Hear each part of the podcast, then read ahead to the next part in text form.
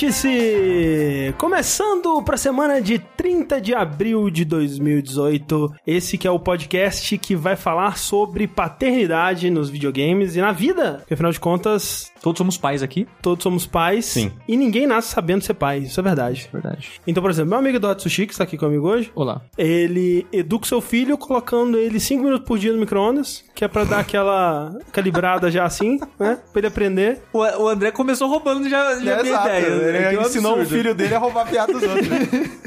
É, é que tem que. Porque, assim, o nosso futuro é um futuro atômico, é um futuro que vamos viver junto com as baratas, só vão restar elas e alguns de nós que se esconderem no. É, nos bunkers e na geladeira, como o Indiana Jones nos ensinou. E o Sushi já tá ensinando o filho dele. Isso é verdade. E, além de mim, nós temos Coraine, Oi. que tá aparecendo aqui de novo, que ensinou o filho dele a como esconder o aparelho das visitas. É verdade. Ele, ele ensinou a falar, a sorrir, ensinou toda uma nova maneira de lidar com sorrisos e dentes. Só queria dizer que eu passei hoje horas do lado da Mika e ela descobriu que eu tava com o aparelho quando eu falei que eu tava com o aparelho. Como assim você tá falando comigo há duas horas, três horas e eu não vi que você tem aparelho? Eu falei, "Ué, Porque aí o meu filho me ensinou táticas stealth pra nunca mais sorrir na minha vida. Mas Assim, é- você, nem a sua dicção mudou com o aparelho. Então, é que tá só na parte de cima ainda. Ah. Quando eu tiver na parte de baixo, provavelmente eu vou começar a fazer mais.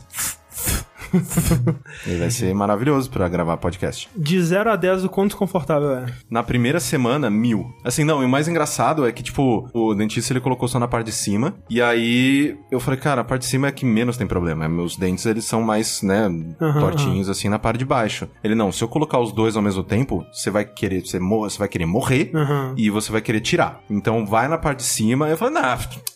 Tipo, toca pro pai aqui, velho. Coloca tudo. Ele falou, não, vou colocar na parte de cima, você vai me agradecer. Tipo, ele colocou só na parte de cima, no dia seguinte eu falei, "Shh, pelo amor de Deus, eu vou arrancar com lápis, tá ligado? Tipo, fazer uma catapulta com essas Caralho, porra te- desse negócio. alguém fez isso. Alguém famoso, entre aspas. alguém- acho que algu- alguém contou essa história num, num podcast. Que a pessoa tirou por conta própria o aparelho porque tava incomodando. Eu tirei a primeira vez que eu coloquei aparelho, eu arranquei no lápis. Foi isso? Ah, então talvez foi você, então. Caralho. Mas, tipo, é horrível e, tipo, meus caninos, eles estavam doendo, assim, absurdamente. Eu acredito que os de cima, eles estão movimentando mais os caninos. É... Só que agora, tipo, já, já faz mais de uma semana, então tá mais tranquilo. Tá só chato, porque, sei lá, eu como alguma coisa, 60% do que eu Ah. como fica no aparelho, né? Então, eu ando Tem- agora tem aquela com a minha necessaire. Agora eu sou catena.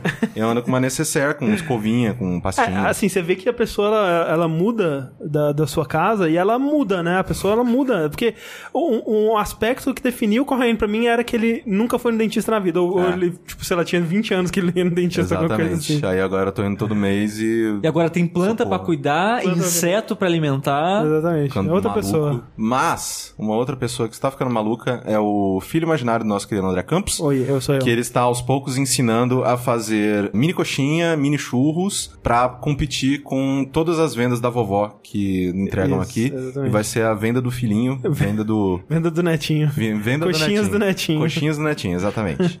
Eu acho que tem que ter mais competição nesse mercado de coxinha mesmo. E hoje esse vértice, com apenas três pessoas, não temos Rafa, não temos Mel aqui, mas temos Caio Corraine. É, como vocês já ouviram aí, que atualmente, Corraine, as pessoas podem te acompanhar no GugaCast, correto? É, eu, eu participo com mais frequência do GugaCast. Tô no backstage, né, do Braincast, Sim, do Mamilos sim. e tudo mais. Só que temos dois projetos vindo aí. Um que algumas pessoas que acompanhavam algum dos meus projetos aqui no Jogabilidade vão achar legal, porque Aham. vai ser bem parecido. E outro que vai ser meu álbum experimental, que eu já gravei o piloto, já vou gravar hoje o segundo episódio também. Meu querido Rafael Salimena está fazendo a capa, Olha tá aí. ficando muito, muito boa. Por álbum experimental, você tá dizendo que tá fazendo músicas? Não, tô- é- é- vai- cara, vai ser um podcast muito retardado, assim, tipo. Um Muito, podcast desconstruído. Eu tava sentindo muita falta de fazer coisas, Aham. né? Porque partir do momento que eu pivotei a carreira pra, tipo, só editar pro- as co- podcasts pros outros, tipo, eu, eu falei, não, beleza, tamo aí, isso aí é só isso que eu preciso na minha vida. Mas aí começou a. Caralho, eu preciso fazer alguma coisa, eu Aham. preciso fazer algo meu, sabe? Eu Preciso. Tenho coisas que eu quero falar, tenho coisas que eu quero produzir e tal. Então, tem esses dois projetos novos que estão vindo aí. Um que eu fui contratado para fazer, o que é uma coisa que me deixou muito feliz, por parceiros que nós conhecemos muito bem. E o outro vai ser 100% meu. Esse eu vou fazer fazer porque eu quero fazer um negócio esquisito mesmo. Então fiquem de olho. Acho que esse mês ainda, provavelmente nós já teremos um episódio de cada um desses. Novidades em breve. Antes da gente partir pro conteúdo, é sempre bom lembrar que o Vértice acontece aqui semanalmente graças a você que vai lá mês após mês contribuindo no nosso Padrim e no nosso Patreon com valores a partir de um dólar ou um real por mês. A gente agradece do fundo de nossas almas a todos vocês que mantêm esse navio flutuando aí no mar, seguindo em direção a mares desconhecidos, nunca antes navegados. Muito obrigado. Muito obrigado. E agora a gente vai partir pros joguinhos que a gente tem jogado nas últimas quinzenas. Mas não aquele joguinho ainda, André. Não aquele joguinho ainda. Antes de falar de coisa alegre, feliz e saltitante, vamos falar de uma coisa triste. Triste. Que já começa lá embaixo, aí depois só sobe. Sobe.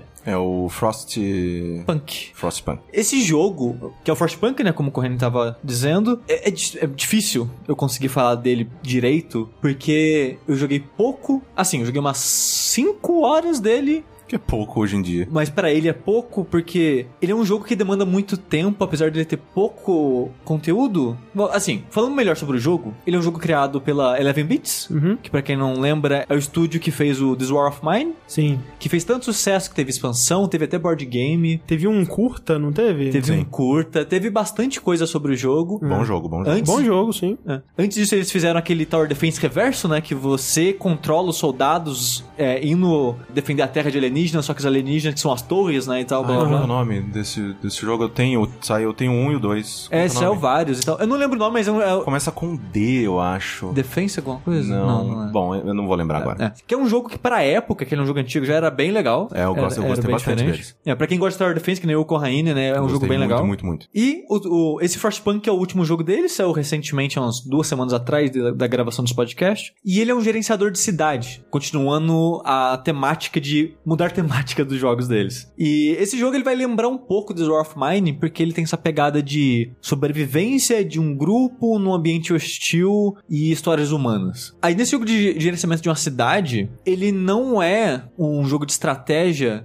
é, no sentido de Civilization ou de um Age of Empires. Apesar de que ele tem elementos disso. Ele tem elementos, né? Porque você vai gerenciar uma cidade, só que é uma parada muito mais você contra o ambiente. Você tentando fazer a sua cidade prosperar, a, suas, a sua população sobreviver e ser feliz. Eu acho, apesar que eu joguei bem pouco, sei bem pouco desse jogo, mas eu acho que o mais próximo seria aquele Banished. Um outro jogo de gerenciamento de cidade, só que esse com foco mais medieval. E só trazendo informação, porque aqui tem informação. Anomaly era aquele Anomaly. jogo Anomaly, de isso. Tower Defense reverso.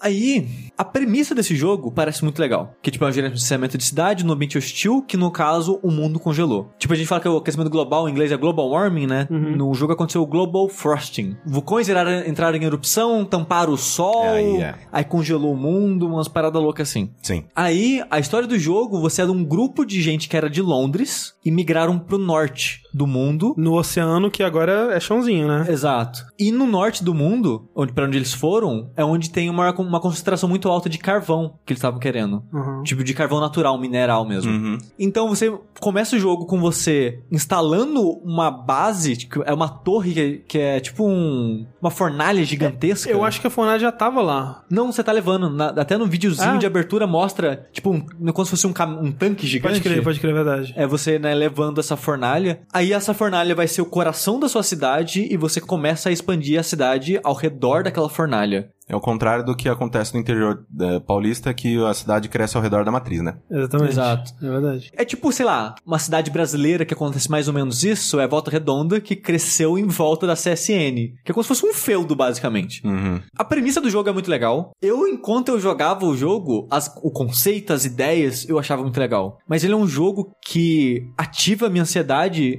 muito forte. E eu não consigo jogar muito ele, sabe? Tipo, que nem eu falei, eu joguei, sei lá, umas 5 horas dele. Eu joguei uma hora, começou a dar merda. Eu falei, fudeu. Comecei o outro save.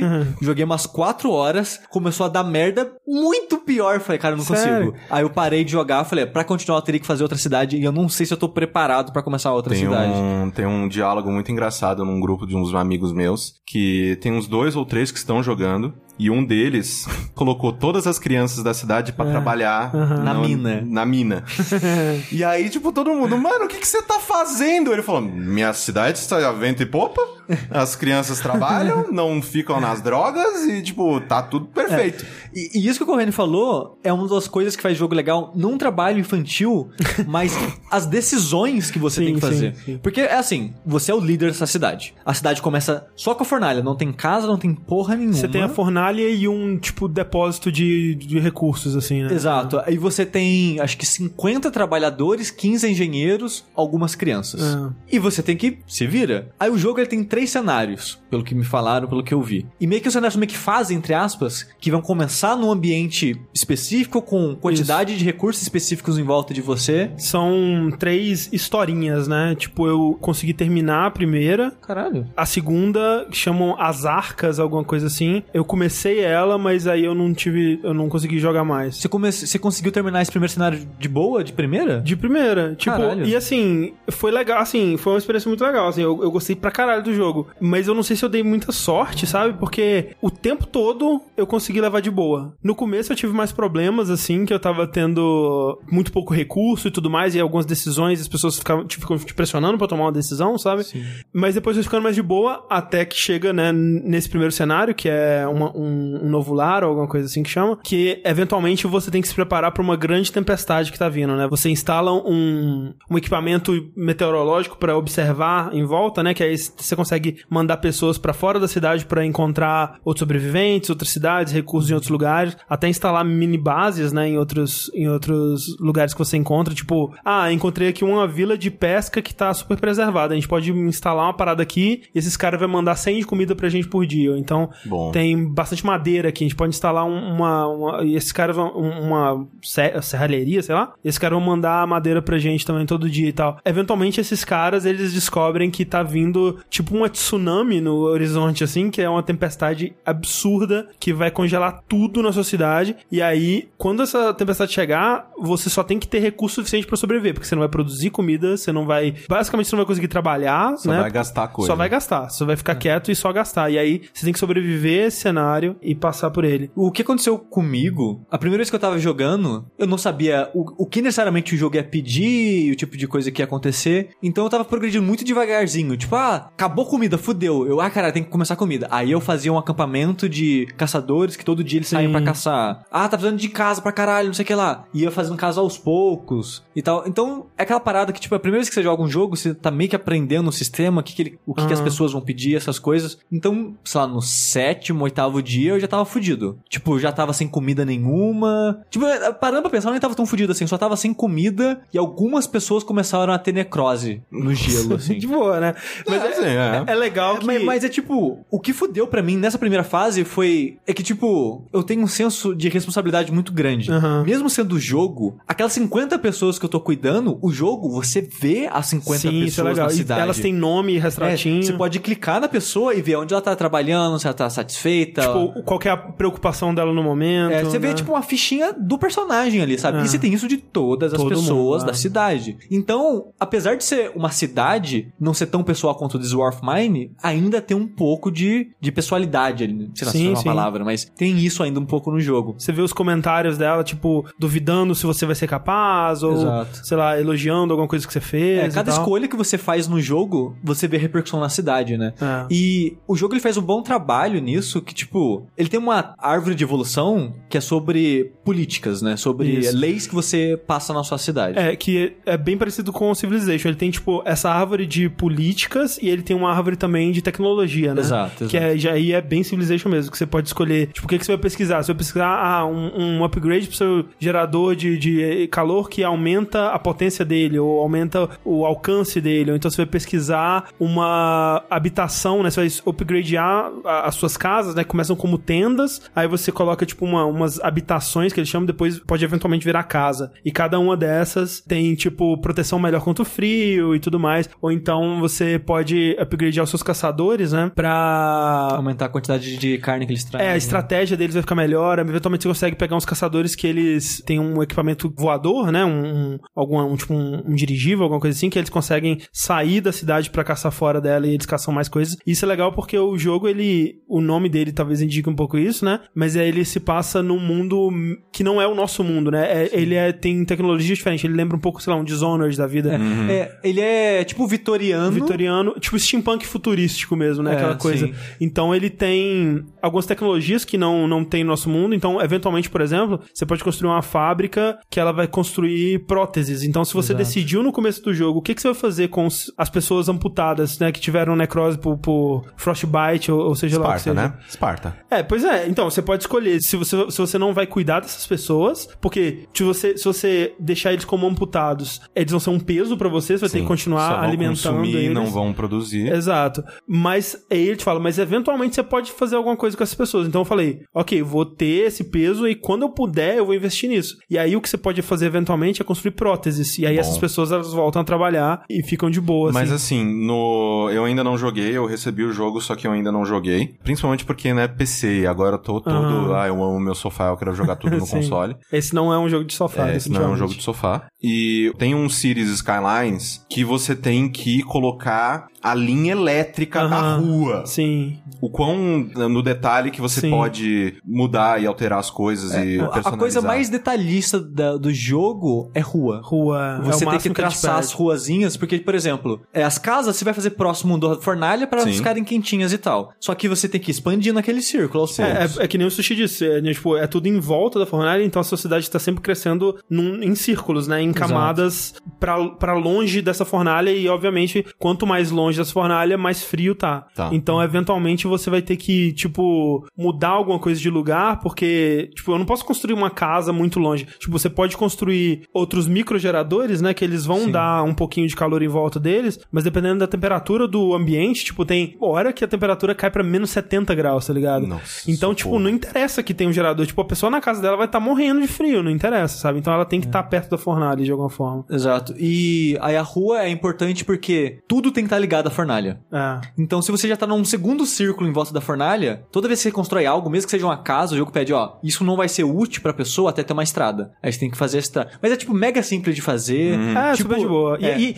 e a parte, por exemplo, tem ele tem coisas, por exemplo, ele leva em consideração a jornada de trabalho do- das pessoas que, tra- que trabalham na, na sociedade. Então, por exemplo, as pessoas acordam, o dia começa às 5 da manhã, aí as pessoas começam a sair das casas delas e fazer as coisas delas entre 5 e 8, e aí às 8 começa a jornada de trabalho e vai até às 18. Você pode in- instituir uma lei pra aumentar em duas horas essa jornada de trabalho, e aí as pessoas vão ficar eh, descontentes e a Sim. esperança vai diminuir, né? Na Porque- verdade, nem é em duas, você aumenta pra 14 horas. de isso, é, isso. Você aumenta pra 14 horas. é. Olha, assim, tipo, em condições normais de temperatura e pressão, tipo, pô, sacanagem e tal, 14 horas e tal. Num mundo congelado, Exato, exato. mano, gente, Mas- vamos, vamos, Mas, né? mas o negócio é que tudo que você faz no jogo, você tem que levar em conta duas coisas: uma barra de esperança e uma barra de insatisfação que as pessoas têm. Se essa barra de insatisfação encher, as pessoas te quicam da cidade. Falam, você é um péssimo gerente, um péssimo prefeito, sei lá, e te É, rola um exilam é. pra você morrer congelado. Nossa, eu vou, eu vou começar a jogar esse jogo só pra matar todo mundo da pior da maneira possível, cara. Mas assim, você tá fudendo a vida dessas pessoas. É. não, pessoas você tá querem. fudendo a vida das- dessas pessoas, beleza, agora eu vou trabalhar na mina. Ó, não. E elas são. e elas são até assim, bem razoáveis, assim, porque, tipo, se você fala assim, ok, todo mundo que tá minerando essa mina de carvão na casa do caralho, menos 60 graus na, na cara, vai ter que trabalhar 24 horas por dia hoje. Socorro, é. E, a- e tem várias situações onde você tem que fazer isso, porque o carvão, cara, vai esgotando. Tipo, de noite, quando não tem ninguém pegando carvão, ele só tá sendo consumido, cara. Vai acabar essa porra de carvão. E essas pessoas ficam putas com você, e, tipo, aumenta pra caralho a barra de insatisfação. Mas aí depois você deixa um pouco, tipo, relaxa, aí vai diminuindo. Aí você, ah, vamos de novo. É um recurso, sabe? É, o André falando dessa parada do da, da parte da noite, o jogo ele tem um ótimo menu de economia, que você clica lá na barrinha de economia e abre meio que uma tabela de tudo que você coleta durante o dia. E é muito bom ver como tá a sua performance de coleta de recursos, tipo, você tá coletando, faz de conta 100, gr- 100 unidades de carvão por dia, e você consome 68 por dia, tem a tabelinha lá que é uma barra de consumação, de uma barra de extração tá maior que a de consumação, então você consegue rastrear certinho o que você tá fazendo, tipo, Sim. ah, tem três, tem, sei lá, metade das casas estão fria. Aí os caras, a gente tá com frio aqui, filho da puta, esquenta a gente. Aí você, sempre que a população faz algum pedido, você pode acatar ou não acatar. Se você prometer que você vai acatar, Você tem que acatar, cara. Você tem que acatar. Você tá fudido. é, porque, tipo, se você não acatar, a barra de esperança esvazia pra cacete e a barra de, de- de insatisfação explode. Mas ao mesmo tempo, se você conseguir, aumenta bastante a esperança, diminui bastante a É, satisfação. então meio que uma aposta assim. É. E se você falar, cara, eu não vou fazer isso, aumenta um pouco a pouquinho. insatisfação, É. mas não afeta a esperança e tal. Então você tem que medir bem o que você vai prometer para suas pessoas, e essa barra é meio boa pra ver isso, porque tem esses mini geradores que o André comentou que você consegue colocar em alguns pontos específicos da cidade. Só que consome pra caralho. É, cada um consome uma unidade de Três, carvão três hora. unidades por hora. Isso, é, isso. É uma unidade é os aquecedores de cada. Exato, é que você pode instalar aquecedores em lugares de trabalho também. É. Para as pessoas trabalharem aquecidas. É, tipo, a, a mina de carvão, ela vai ter que ficar perto da parede, longe pra caralho de tudo. Então, pelo menos, você coloca uma coisinha lá, tipo, enquanto tiver gente aqui, tá uma, uma aquecedor. É, porque se tá frio, eles ficam doentes É. e Sim, eventualmente é, pode dar a parada de frostbite e ter que Sim. amputar um membro e tal. Então você quer que as pessoas que trabalham sejam aquecidas, né? Então o jogo ele te mostra muito bem como tá indo sua performance, o que você pode fazer pra melhorar, o tipo, ah, será que vale a pena deixar esse para esse gerador ligado e tal? Que ele tem uma câmera de temperatura também que você vê, tipo aquelas paradas, tipo, ah, tá vermelho, tá amarelo, tá azul, tá azul clarinho, azul escuro. Então você vê sua cidade, você vê onde tá frio, onde tá quente. Ele tem ferramentas boas o suficiente pra saber tudo que você tá fazendo, como você pode melhorar isso. O problema é saber fazer as escolhas certas, né? E pra mim tem muito de moral no jogo. Eu acho que essa é parte da graça do jogo e parte do sucesso do jogo, porque felizmente o jogo tá indo muito bem, obrigado nas vendas. Sim. todas as opiniões que eu vejo online, próprio Rick lá do Overloader, o pessoal do, do Voxel, se eu não me engano, também gostou bastante. Sim. É o Sim. pessoal do Waypoint ah, também Sim. adorou o jogo. Acho que todo mundo que eu sei que jogou o jogo tá elogiando o Ah, jogo. sim. Eu, eu, assim, não é um jogo pra mim, eu não gosto muito de, tipo, Civilization, esses 4X, eu, eu jogo de estratégia de modo geral. Eu achei o jogo muito legal, cara, muito foda mesmo. Eu gosto muito de Civilization, assim, é aquele negócio, né? Tipo, acho que é todo mundo, todo mundo que jogou Civilization, ele tem duas histórias. Ou uma que ele sentou e jogou durante 17 horas direto e Uhum. nunca mais encostou no jogo, que é a minha. Ou, tipo, o Alex, que, né, já jogou Sim, sim. 150 horas. E eu gosto bastante do Civilization, mas uh, o que tá me impedindo de começar o Frostpunk é justamente essa agonia e essa ansiedade que o Sushi fala que tá impedindo ele. Porque eu também sinto um pouco isso, É. assim, tipo, dessa pressão, sabe? Aham. tipo, eu gosto, de, sei lá, teve até Age, sabe? Tipo, Age eu gosto, eh, Age of Empires, né? Eu gosto de jogar construindo meu castelinho, minhas Sim. coisas. Assim que eu vejo um inimigo, eu paro de jogar, porque eu não quero mais. não, não, não, não quero que alguém venha e quebre minhas Eu odeio coisas. situação onde você tem que defender, tipo, eles estão te atacando, você tem que resistir durante um tempo, eu odeio isso. E falando um pouco lá do lado das escolhas, né, e que o Corrêne falou da, da minha ansiedade, por exemplo, o Corrêne tava falando do amigo dele que colocou as crianças pra trabalhar. No começo do jogo você tem 50 funcionários, o que é pouco, porque você, vê- você descobre bem cedo que só uma cabana de caçadores é muito pouco. É muito pouco, né? Você precisa... Comida no começo é uma, uma coisa que você tem que dar um jeito, porque eu acho que você não começa com as estufas que- de, de- que são fonte de comida, que eles Não, plantam você coisas. consegue bem pra frente isso. É, e aí no começo é só as cabaninhas de caçadores e é, é bem pouca comida. Tipo, por uma noite eles voltam com, sei lá, 20 comida, 30 comida, que é pouquíssimo pra 50 pessoas. É, sabe? porque, por exemplo, a comida como exemplo. Você consegue 15 comida por dia, se colocando o máximo de 15 caçadores que você pode colocar na, na casinha de caçadores. Se você der upgrade na skill tree lá de tecnologia, vira 20 por dia. Só que essa 20 comida é 20 comida crua. Você precisa de uma cozinha pra processar essa comida. Aí normalmente essa cozinha transforma uma unidade de comida crua em duas unidades de comida pra, pra Ração, pessoal. né, que eles de chamam. ração. Sim. Só que você pode passar uma lei que você pode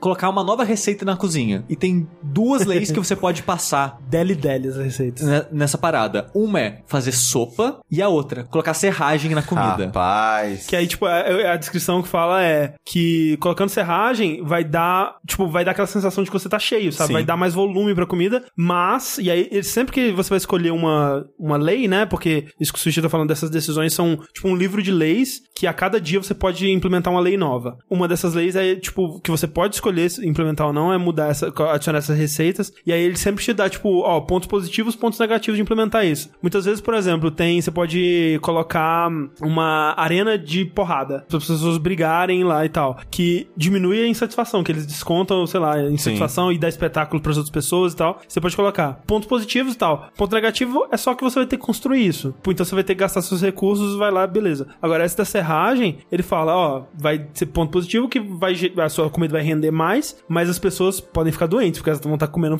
porra de serragem, né, cara? Então, Caralho. É. Aí, tipo, por mais que seja um jogo, por mais que sejam só pixels ali na tela, eu não consigo, eu não vou passar a lei da serragem. pelo amor de Deus, não, gente, socorro. Aí eu passei a lei da sopa. Que, tipo, tem um lado negativo, aumenta a insatisfação, porque estão comendo sopa, né? Não estão comendo, sei lá, o arroz, feijão. Mas pelo menos não é serragem, sabe? Acho que nessa hora você passa a lei da sopa e fala, ó, a outra lei era serragem, caralho. Come a sopa aí de boa, e, porra. e não importa a escolha que você faz, vai aparecer dois balões de diálogo. Sempre que você passa uma lei. Alguém a favor, alguém contra. Isso faz total sentido com a realidade, com o mundo. Porque não importa o que você faça, vai ter alguém satisfeito, Sim. sabe? Por exemplo, a lei da criança, eu não coloquei criança pra trabalhar. Eu coloquei pra criar uma creche. É, eu também. Porque com a creche você pode meio que dar um estudo pras crianças e colocá-las pra trabalhar em lugares não perigosos. Tipo, ajudar na enfermaria, ajudar na, na Ah, parte de pesquisa de é engenharia. legal. Na cozinha e tal. Na né? cozinha e tal. Então, eu fiz a creche pra eventualmente ensinar coisas pras crianças trabalharem de maneiras seguras. Bem legal essa. Caralho, Só eu, tô, que- eu tô julgando muito mais meu amigo agora nesse momento.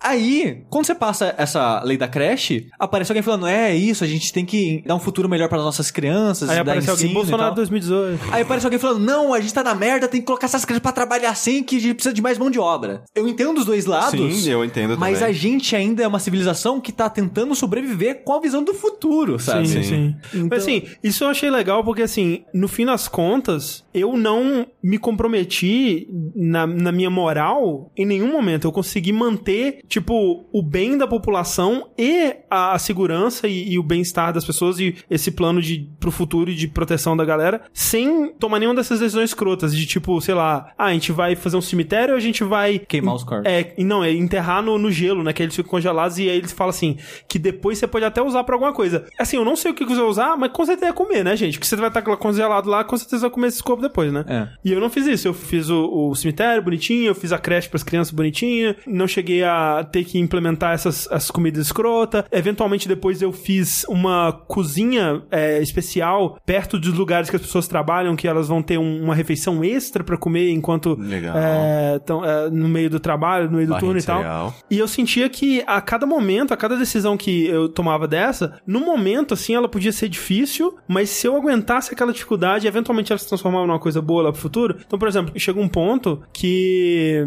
você tá explorando o mundo, né? E aí você encontra um grupo de, de sobreviventes que fala: Não, tem um- um- uma cidade que tá super bem lá, tem uma galera foda, vamos encontrar eles que a gente vai se juntar e vai ser top. A gente vai pra lá, vai ser da hora. E aí você vai pesquisando os lugares e eventualmente você chega no lugar e você descobre que não tem mais, acabou. O, o cara, a galera morreu. E aí o seu scout volta pra cidade e conta pra população, e aí a esperança cai pra caralho. Tipo, todo mundo fica, meu Deus, não tem o que a gente tá fazendo aqui, a gente vai morrer, não tem mais esperança, A acabou. satisfação sobe pra caralho. A minha esperança tipo, basicamente zerou quando É. aconteceu isso. Aí a população meio que divide em dois grupos. Isso. Uma galera que quer voltar pra Londres, fala, fudeu, vamos voltar pra Londres. E a outra, não, vamos continuar aqui e tal. Que ainda a gente tá melhor aqui que em Londres. Que é uma estupidez, cara. Tipo, a minha, minha vontade nessa hora era falar assim: pega 10 pessoas, vamos colocar elas pra andar 10 passos fora da cidade pra ver se elas querem voltar pra Londres mesmo. Tipo, velho, que É. ideia. Tipo, o jogo, ele- o jogo ele coloca assim, ó, elas vão morrer. Se essas pessoas saírem daqui, elas vão morrer. Não- É. é. é certo. Sim. E você, o negócio é, você precisa fazer coisas pra aumentar a esperança, que com a esperança alta você vai convencendo as pessoas que querem ir pra Londres a ficar na cidade. Sim. Nesse ponto, o jogo te apresenta um novo livro de leis pra você escolher. Dois livros de leis pra você escolher qual deles você quer É, implementar. e aí você fica com dois, dois, né? Porque você já tinha um, então você vai ficar com dois agora. Que é um governo regido pela lei, né? Pela, pela força policial, digamos assim, ou um governo regido pela fé, pela religião. E aí você Socorro. decide se você vai, tipo, criar a ordem por base da, da, da polícia e da, da, da- da Segurança. segurança e tudo mais,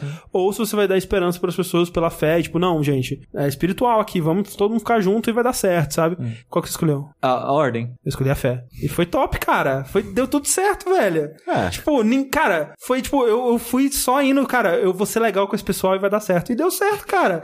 E tipo, chegava nesse ponto dos londrinos, né, que eles querem sair da, da cidade pra voltar pra Londres. E eles eventualmente chegam a um ponto que, tipo, eles vão tentando convencer as pessoas. E à medida que você vai subindo sua barra de esperança e descendo a barra de satisfação, as pessoas vão desistindo do plano deles e vice-versa. Mas aí chega um ponto que eles começam a roubar comida do, do, do estoque da cidade pra colocar no, no, no estoque deles que eles vão vazar, né? Então eles estão montando o estoque deles roubando. E aí, várias e várias vezes a população, tipo, ou você tem que fazer um negócio aí pra impedir isso. Você tem que assinar a lei do Soldados da Fé, sei lá como é que chama, que é tipo um- uma inquisição que vai Aham. perseguir a população. E eu, não vou assinar essa porra, não. Isso aqui, ó, isso aqui, daqui a um passo a gente tá virando inquisição mesmo. Não vou assinar essa porra, não vou assinar essa porra. E em, em situação crescendo, crescendo, crescendo. Mas, tipo, eventualmente as pessoas viram que isso era melhor. Que, tipo, eu, eu não tá fazendo nada nesse aspecto.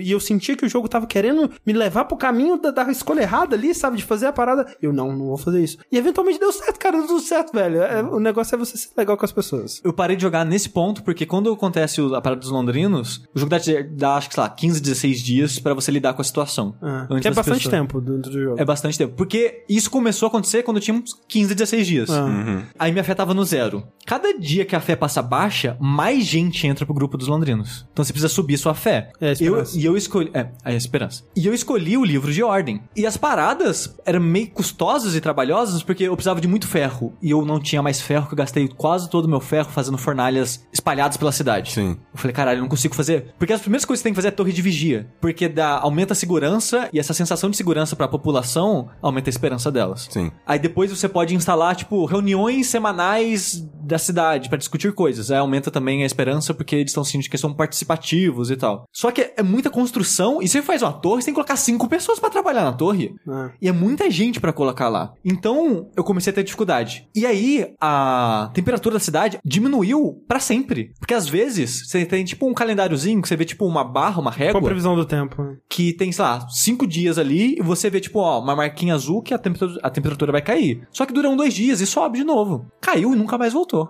Socorro. Então. Foi pro menos 70, você lembra? Não, acho que foi pelo menos 40, 50, uma Ok. parada assim. Aí, fudeu, porque eu tinha que criar um upgrade novo pra minha fornalha, que eu não tinha aumentado essa skill tree ainda. E é uma merda que eu peguei de novo da fornalha, gasto o dobro de carvão, aí fudeu. Nossa Exato. senhora. E aí eu tava com duas fábricas de carvão, que é uma parada que você extrai carvão do chão. Sim. E duas minas de carvão em lugares de carvão. Então eu tava com, tipo, 60 pessoas trabalhando só com extração de carvão. Quando eu criei a fornalha nível 2, eu não conseguia manter a cidade quente ainda. Eu gastava muito mais carvão que eu tava extraindo. É, o carvão Falei, é fudeu. É. Fudeu, não, não tem como. Sim. Aí chegou um ponto que, tipo, de tarde eu produzia um pouquinho a mais que consumia. De noite, zerava. Eu É, falei, o que "Cara, deu, eu o que eu dei muita sorte com isso no começo é que eu encontrei essa vila que fornecia muita madeira, então eu recebia tipo 130 madeira por dia, e eu tava sempre com madeira no máximo. Aí eu comecei a construir A parada que transforma madeira em carvão. que transforma madeira em carvão. Eu construí umas quatro dessas assim, e aí começou a produzir bastante carvão assim, tava de boa. Aí fudeu, porque um tava acabando o carvão. Eu olhei a parada lá de economia e falei, esse, esse- hoje não passa. Eu tenho que voltar a fornalha pro nível 1. Na hora que eu cliquei nível 1, a cidade ficou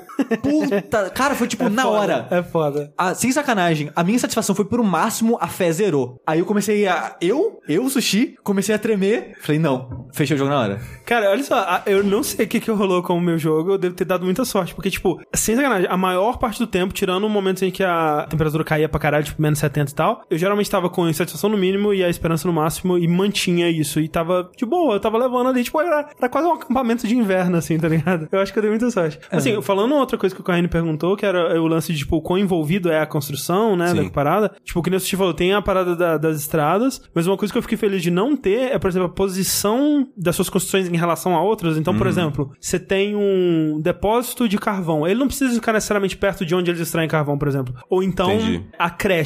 Tipo, se você quiser instalar a creche do lado da usina de carvão, de boa também, vai lá, vai. Uf, ok, Tipo, ok. Ninguém vai falar, não, as crianças estão respirando muito carvão. Tem coisas que é mais vitais, tipo, a- o hospital. Ele tem que ser aquecido. É, o que- então o é que- bom ter ele próximo da fornalha. É, o que define a coisa é só a temperatura. Ele Tipo, só, a casa, é, o pessoal quer dormir num lugar quente, então a casa tem que ser mais próximo da É, fornalha também. Mas, É. tipo, por exemplo, a cabana de caçadores, que eles nem passam tempo lá, é mais simbólico, pode colocar em lugar frio, foda-se, sabe? Ah. Coisas assim. É, porque uma das coisas que eu joguei bastante aquele, né, aquela tentativa de Sin City lá da EA e eu joguei um pouco do Cities Skylines também. Eu, eu gosto de jogos assim, mas o- esses pormenores de tipo... É tipo ah, urbanismo, né? É, o urbanismo, meio assim, tipo, é. é foda porque assim, tipo, eu tenho um toque que eu quero que a minha cidade seja o mais simétrica possível. É, Eu tento sempre fazer meio yang, assim, tipo, é, se tem uma coisa no canto superior esquerdo, ela tem que ter também no Sim, canto sim. inferior direito. Nesse negócio, tipo, ah, não, a indústria não pode ficar perto das casas, isso é puta que pariu. Ah, não, aí tem que ter um posto policial em cada bairro. Ah. Ai, caralho. Essa simplificação de, tipo, ó, tá na cidade, já tá contando, Ah. tipo, tamo aí, Tipo, vai que o foco não é esse. O que ele faz é que, tipo, tem alguns prédios que influenciam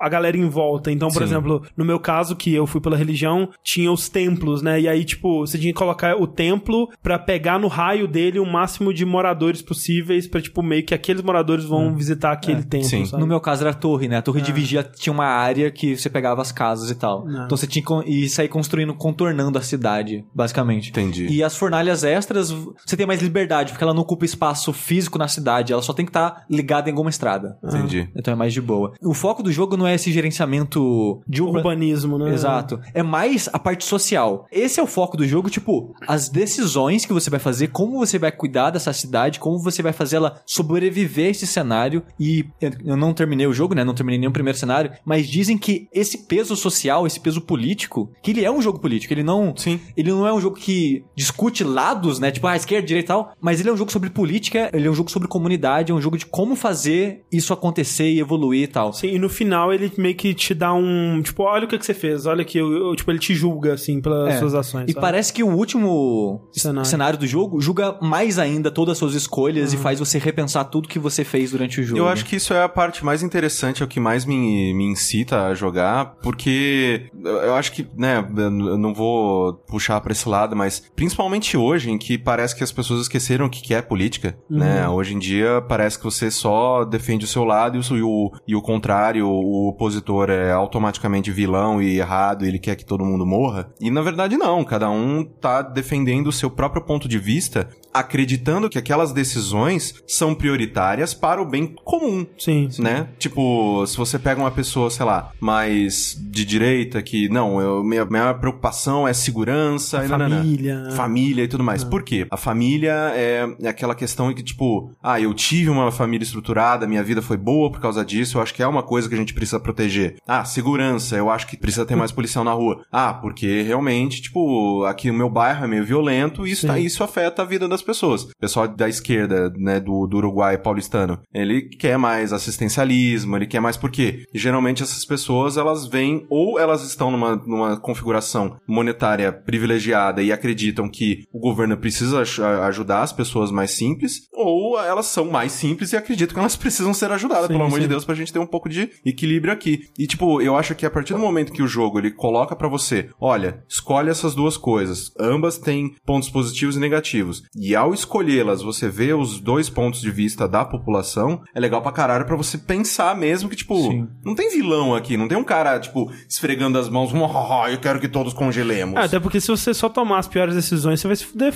Exato. muito, sabe? Sim. Então é. E esse aspecto do jogo eu acho o mais foda e eu acho que se, se isso te- minimamente chama atenção, acho que você deveria jogar esse jogo. É, eu gostei bastante é, do jogo e ele tem também uma parte mais narrativa, né? Que ela aparece mais na parte de exploração do seu scout no mundo, né? Que ele vai explorando lugares abandonados e às vezes encontrando outras pessoas. E aí vira tipo os encontros do FTL, que tipo, você encontra um grupo de sobreviventes numa caverna, eles apontam uma pra você. O que você faz? Você conversa com eles, você revida, o que, que você faz? Você rouba os equipamentos deles? Ó, eu, eu tenho que confessar que eu fiz uma escolha terrível no começo do jogo, porque eu tinha acabado de gastar todo o meu recurso pra fazer casas novas pra chegar, sei lá, 50 moradores novos. Precisei fazer casa, precisei fazer hospital novo e precisei colocar mais caçadores pra caçar comida. Então gastei quase todo o meu recurso fazendo essas paradas. Logo em seguida, meu scout achou mais gente. Tipo, são umas 20, 30 pessoas É, não achei ninguém não, hein? numa caverna sendo atacada por ursos. Aham. Ô, urso, vai lá, hein? Aí o jogo dá opção: enfrenta os ursos e pode morrer gente tentando salvar aquelas pessoas, ou vai embora e deixa aquelas pessoas morrerem. E eu pensei, eu não tenho como dar condição de Exato. moradia pra essas pessoas. Porque as pessoas têm que dar moradias, têm que alimentar, Exato. né? Aí o que, que eu fiz? Desculpa. É. E fui embora e deixei as pessoas com o urso, Hoje sabe? é, hoje é dia do urso. É, porque justamente no começo você tá precisando muito mais de gente, depois chega um ponto que não, gente, já chega, já tem gente suficiente aqui, pelo amor de Deus, não vem mais E ninguém. é não. isso, é muito louco, né? Tipo, esse negócio, tipo, chega de gente, tipo, que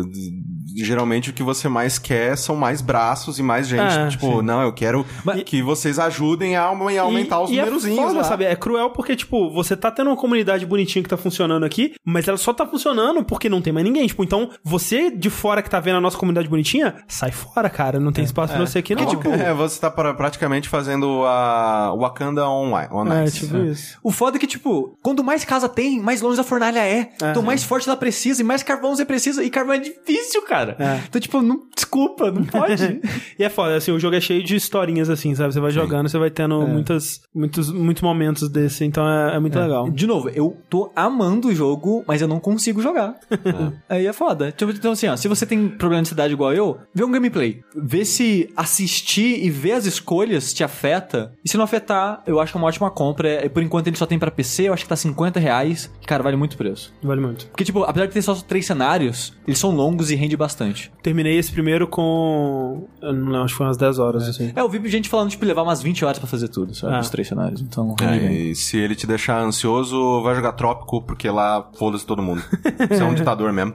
Esse, ou então um SimCity 2000, que aí você chama Godzilla e pisoteia na sua cidade. Falando em gêneros que eu não costumo gostar muito, vou puxar aqui um outro joguinho que eu joguei um bocadinho dele, mas não consegui jogar tanto quanto eu gostaria, e eu vou falar do porquê em breve, que é o Swords of Ditto, que é um, um joguinho Spin-off do Pokémon? Pokémon, é, você, tipo, dá uma espada pro Ditto e ele sai matando a galera. Exatamente. Que é um joguinho publicado pela Devolver e desenvolvido por um estúdio que eu não conheço. Acho que é One Beat, uma parada assim. É, One não- Pixel. Alguma coisa assim. Tá falando que a produção tá procurando. Swords of Ditto, ele é um jogo claramente inspirado pelos primeiros Zeldas 2D, né? Especialmente o 1 e o Link to the Past e tal. One Beat Beyond, o nome do É desenvolvedor. esse daí que é o desenvolvedor. É, então é daquela visão por cima, né? E você controla um personagemzinho que tem uma espadinha, né? E você vai explorar dungeons naquela mesma pegada do, do Zelda, que tem portinhas em cima e, e dos lados e embaixo. E quando você entra na portinha, a tela sobe. E aí você tem que procurar chaves e resolver puzzlezinhos e pegar itens que podem ser usados para resolver puzzles dentro dessa dungeonzinha e tal. Só que ele mistura isso com um roguelike, né? Porque a premissa do jogo é a seguinte: é, nesse mundo existe uma bruxa mal que ela quer o caos e de- a, a miséria de todo mundo e ela surge de 100 em 100 anos. E aí, de 100 em 100 anos, junto da bruxa também surge um herói, que é o Sword of Dito. Um jovem ou uma jovem que recebe é, esse Ou um nome. cachorro ou um robô. É, tem isso, não, não Tem. cheguei a ver cachorro robô. Mas o. Então, uma criatura recebe o, o título de Sword of Dito e uma espada. E aí você tem quatro dias, né? Quatro dias no normal, sete no easy. Pra se preparar. E aí no último dia você vai enfrentar a bruxa. Então, o que acontece nesse estudo do jogo? Você tem que explorar o mundo ao máximo que você conseguir pra conseguir o que eles chamam de brinquedos, que são armas que você é, pode usar é, para enfrentar essa bruxa. Que você É. consegue é, resolvendo dungeons, né? O jogo ele tem quatro dungeons no mundo dele, duas pra te dar brinquedos e duas que você vai usar esses brinquedos. Isso. As duas vezes que eu fiz mais dungeons, que eu joguei acho que cinco vidas no jogo, e duas que eu fiz várias dungeons foram os mesmos brinquedos, então não sei se é sempre os mesmos. É, a primeira que eu fiz eu ganhei o disco. Ah, então vai mudando, porque pra mim as duas vezes foram um taco de golfe. Ah. Aí, tipo, a, a primeira dungeon, que é tipo a, a Toy Dungeon que eles falam, eu acho, que você vai lá, termina, você pega uma arma, aí a dungeon seguinte do jogo, que ele meio que te dá uma ordem pra você fazer, né? Você vai ter puzzles que você vai usar esse brinquedo Tipo pra uma resolver. dungeon de Zelda. é. Exato, só que em vez de ser dentro da própria dungeon, É separado. é dungeons separados. É, e aí, se você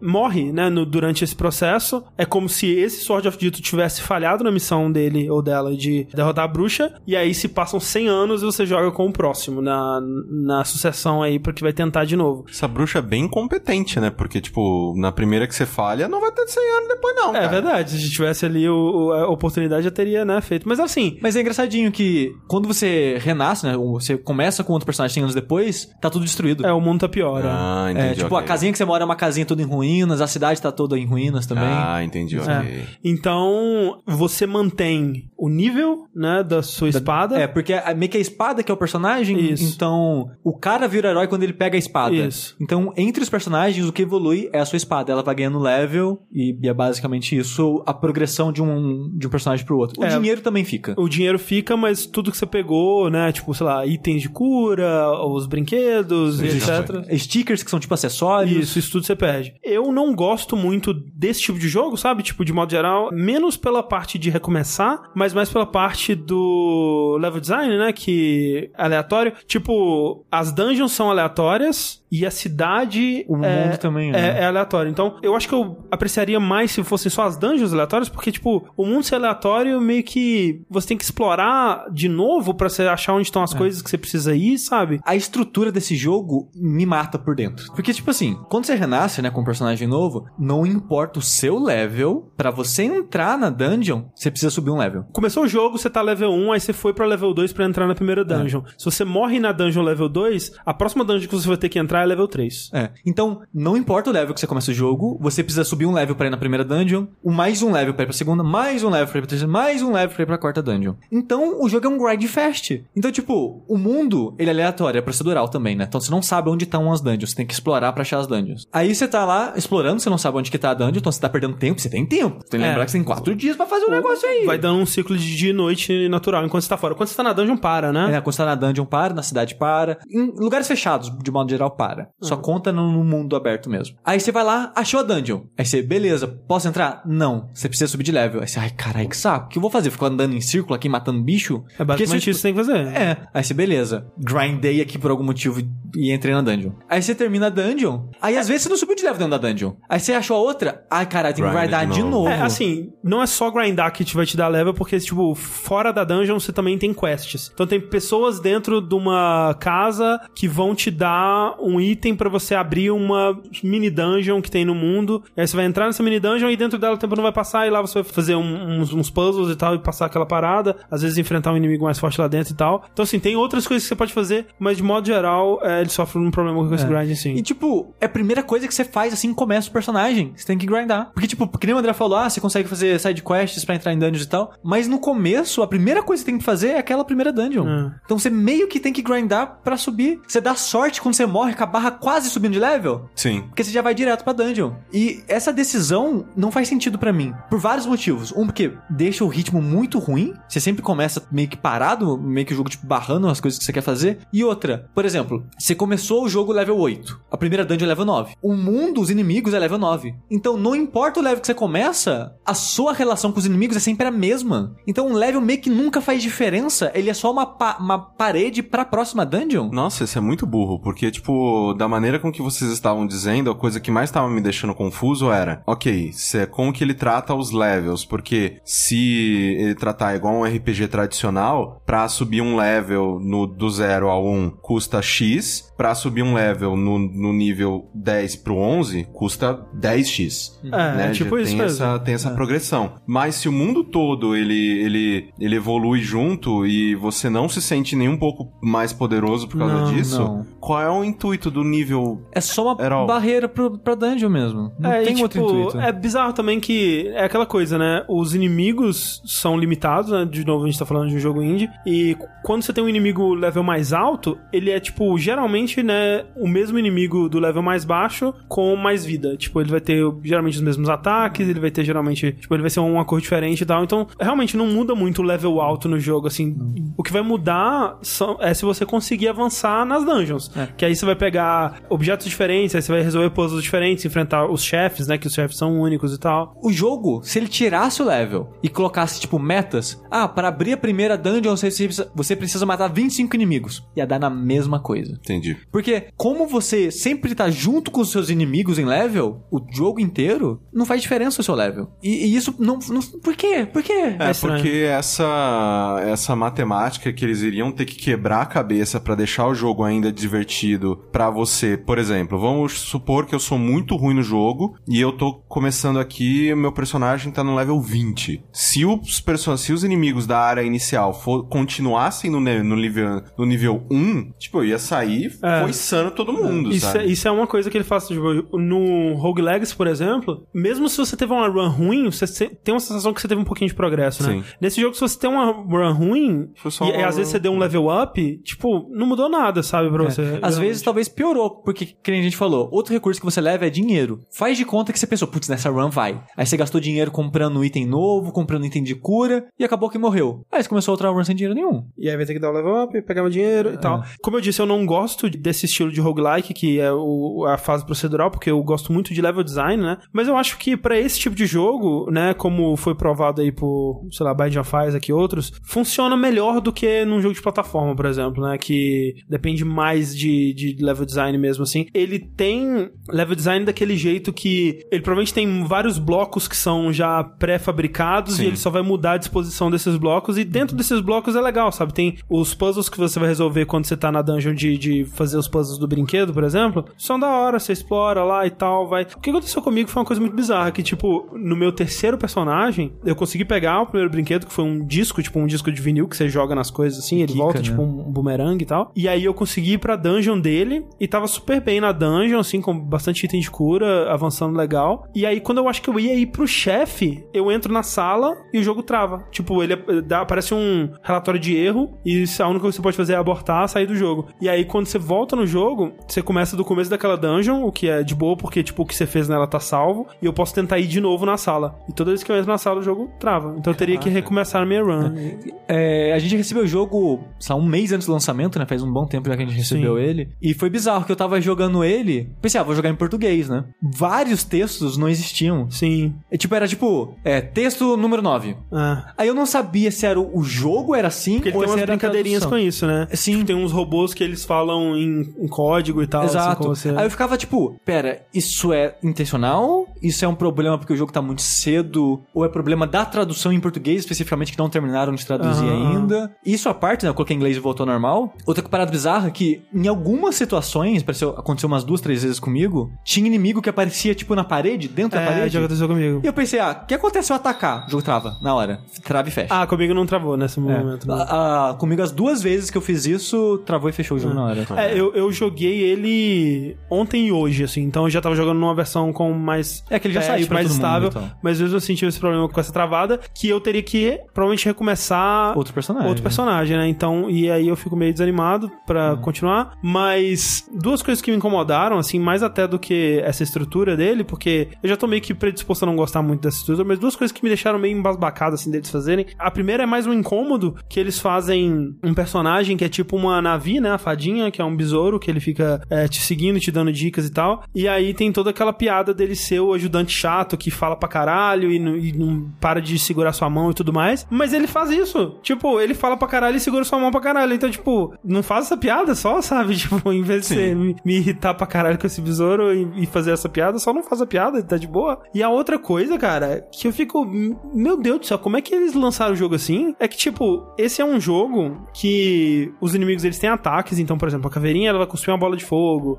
o esqueletinho soldado ele vai dar uma espadada, né? O morceguinho ele vai cuspir um sonar e tal. Mas também tem aquilo de você encostar neles e tomar dano, que eu acho uma péssima ideia, que devia não existir mais em jogos desse tipo. Tipo, se o ataque do inimigo é andar pra cima de você, tudo bem, esse ataque dele te dá dano. Mas um inimigo que ele tem os próprios ataques dele e que você tem que lidar com isso, se você encostar nele tomar dano, eu acho um péssimo, cara. E em- ainda mais, que, jogos. ainda mais que os ataques desse jogo te jogam muito Os pra frente. ataques te jogam pra frente. Cara, pelo amor de Deus, velho. Como é que você faz uma parada dessa no jogo, sabe? É. Tipo, Aí você tá tipo, vou atacar o bicho. Aí ele te joga pra frente, você encosta e toma dano. é muito frustrante. Tipo, tem muito bicho que você tá atacando e você tem que dar uma espadada, correr pra trás pra dar outra espadada, correr pra trás, dar outra espadada. Não faz sentido, sabe? É, tudo bem que é, os inimigos, muitas vezes você, quando dá a espadada nele, você também empurra ele e acaba que a, a distância que você se aproxima e a distância que você empurra dá elas por elas. Mas, por exemplo, você tá enfrentando um bicho numa parede, por exemplo, fudeu, você tem que tomar muito cuidado pra você não encostar nele e tomar dano. E é Sim. bem estranho, sabe? É tipo, os inimigos no vácuo, a maioria eu acho ok. E até interessante de enfrentar. Mas o jogo, ele. Ele. Ah, roguelike tem que ser difícil, né? Aí ele coloca 50 inimigos na tela. É insuportável. Tipo, e quando tá todo mundo junto. Cara, você encontrou, tipo, uns necromantes que jogam as magias? uns bichos rosa? Não, é tipo uma caveirinha com um manto preto. Acho que não. Esse bicho é muito insuportável, porque ele sumona zumbi, que já é um inimigo chato. Que o zumbi, tipo, é uma espadada, você tem que sair de perto, ele, Ele vomita em cospe, você. é. Então você não consegue ficar muito tempo próximo dele. Ele começa a summonar um monte de zumbi, e o ataque dele é uma magia que vai te perseguindo, dando umas explosões no chão. Então, tipo, às vezes coloca dois desses, aí coloca um outro mago que joga bola de fogo. Aí tem as plantas que faz as, os bichos que voam e explode. Fica insuportável, sabe? É, ele te dá bastante ferramenta além da espada, né? Você tem bomba, você tem os brinquedos, como disse, tem uma, uma pistolinha, tipo, daquelas Nerf Gun que atira É. uma paradinha aqui. Mas não dá dano, é, isso Não- é mais é. pra puzzle. Não causa dano, você pode também usar pra agrar inimigo, né? Puxar um inimigo pra você e tal. É. E esses brinquedos, né? Que eu só descobri o, o toca-disco mesmo, não sei É, quais o melhor tem. de todos é um anel laser, que é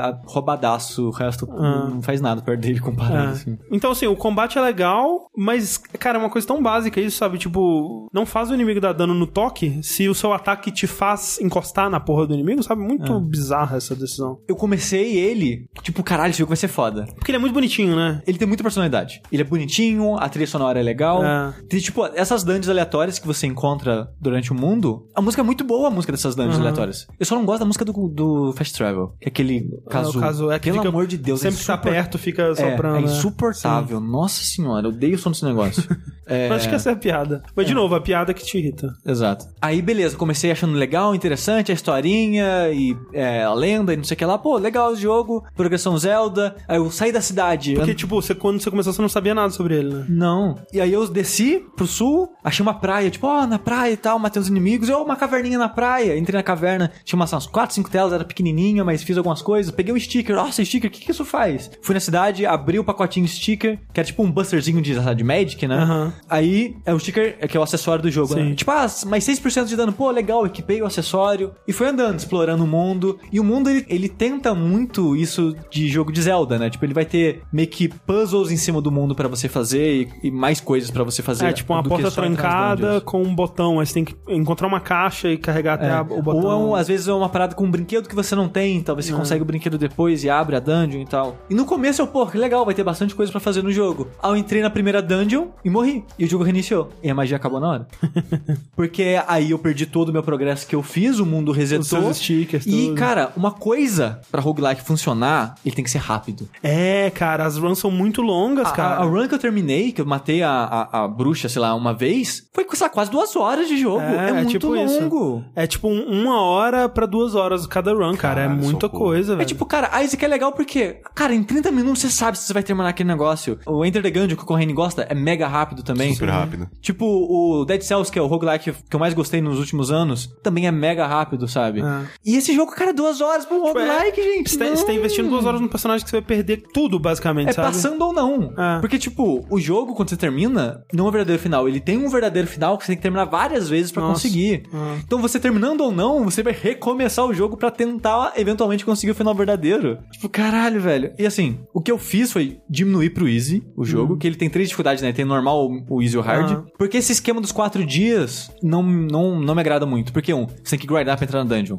E outro, se você quer tentar fazer os puzzles de fora das dungeons, você vai consumir muito tempo tentando fazer os puzzles de fora da dungeon. Então parece meio que o jogo parece que tá mecânicas brigando entre si, sabe? E, e eu não gosto dessa dinâmica. Então aumentar pra sete dias já ajudou, deixou bem mais palatável. O lado negativo é que ficou fácil demais. Os inimigos ficaram bem fáceis. Então, cara, eu terminei o jogo com, lá, 50 comidas sobrando, porque eu tava com medo de morrer. Porque assim, você não precisa terminar as quatro dungeons nos quatro dias. É só um tempo pra você evoluir até ir pro último chefe. É, aí você pode voltar, tipo o Zelda, você pode voltar pro primeiro dia. Exato, então. porque teve um personagem que eu fiz antes de mudar pro Easy, que eu fiz duas dungeons, acabou o tempo, e eu fui pra dungeon do chefe. E é uma torre que você tem que subir a torre, são um milhão de andares e tal. Só que nessa torre, como eu não tava preparado, tipo, os inimigos estavam, tipo, quatro níveis acima do meu, porque eu não fui subindo de nível pra fazer todas as dungeons. E o chefe da primeira dungeon, que é uma criança igual você, tipo, um, um herói lendário, entre aspas, igual você. Caído, é. Só que caído, ele é muito forte. E ele é inimigo normal, tô no andar tendo dele. Caralho. Eu subi, sei lá, três, quatro andares e morri. Falei, é isso, né? Não consigo subir, porque o inimigo é muito forte. Os inimigos são um level acima do meu. Então, o, o ideal é fazer todas as dungeons, né? Aí eu falei, foda-se, vou colocar no easy. Aí, né, aumentou os dias. E eu queria que tivesse uma opção só isso, sabe? Preciso de aumentar só os Só, dias. só os dias. Porque o tempo, eu acho que pra mim tá, tá me tirando a satisfação do jogo. E o- a- acho que é, o tempo e o level são as coisas que mais me incomodam num jogo, assim. Pra mim é de longe a espada. Que escolhas esquisitas, assim, tanto no sentido de, tipo, quem que achou que era uma boa ideia colocar um limitador de tempo num jogo desses? É, eu não sei se É eles que estavam querendo trazer do Zelda também, sabe? Do Majora, sei lá. É, é porque eu acho que é mais herança de roguelike mesmo, Ah. porque a maioria dos roguelikes,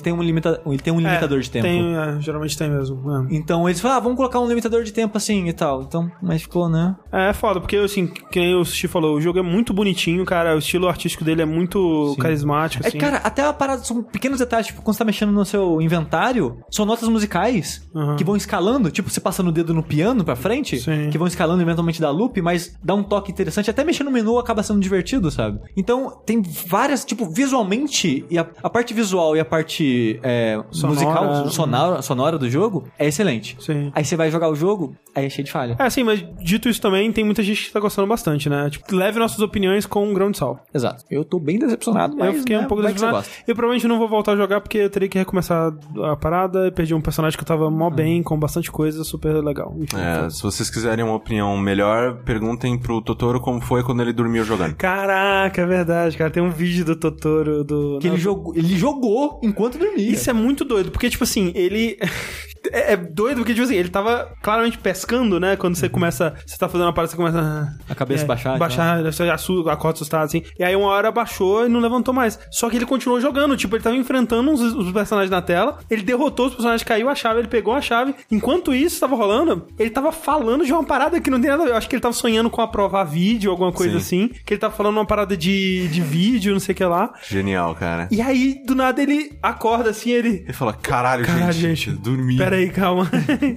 e, e ele tá perdidaço, que eu não lembro mais o que ele tava fazendo, sabe? Mas, Cara, é muito surreal. né? Por falar em crianças, Corraine, o que, que você tem jogado? Por falar em crianças, eu terminei, depois de muito custo, porque, meu Deus do céu, que jogo longo, É bem longo? o Bom da Guerra, O pai do boy. pai do boy, um melhor, nome melhor ainda. God of War, né, o novo jogo da Santa Mônica Studios, ah, foi lançado agora, foi lançado no dia 20 de abril, ou também conhecido como 420. É né, verdade, foi então, isso. Jogo da, da, da maconha. Isso. E é interessante, cara, porque assim, uma, antes da gente começar a falar desse novo, eu queria perguntar pra vocês qual que é o relacionamento de vocês com os jogos antigos de God of War, assim, tipo, vocês gostam da trilogia ou da quintologia, sei lá, Se- septologia, sei lá. É, são sete jogos contando de celular. contando de celular, contando Ascension também, né? É, Sim. Tem, um- tem um Ascension de celular, dois de PSP e os três E do... os três do. Os dois de PS2 e um de PS3. Isso, é. É. Caraca, quanto jogo, né? É muito jogo. Socorro. Eu gosto muito, cara. Eu, eu- os três principais, né,